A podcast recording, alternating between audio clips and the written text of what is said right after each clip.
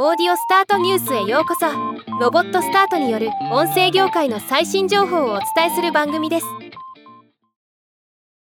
Spotify が2023年11月21日にアーティストへのロイヤルティ分配ルール変更を発表しました。今日はこのニュースを紹介します。大きくアーティストに影響する変更点は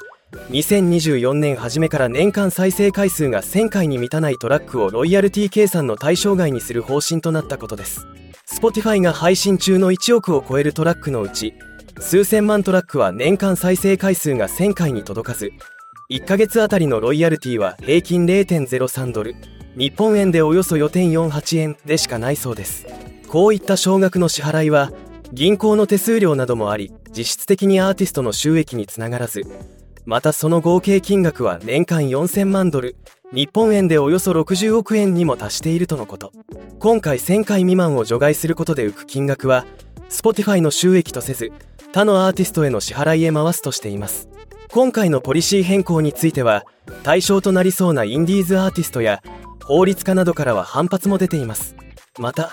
今回の Spotify は人為的なストリーミングで水増しやホワイトノイズ音源での水増しなど再生回数で稼ぐことを防ぐ仕組みの導入も発表しています。ちなみに Spotify のアーティストへの支払いは1再生あたり0.003ドルで最も支払いが少ないプラットフォームの一つとなっています。競合となる Apple Music は1再生あたり0.01ドル。タイダルは0.013ドルと比べるとかなりの違いがあることがわかります。ではまた。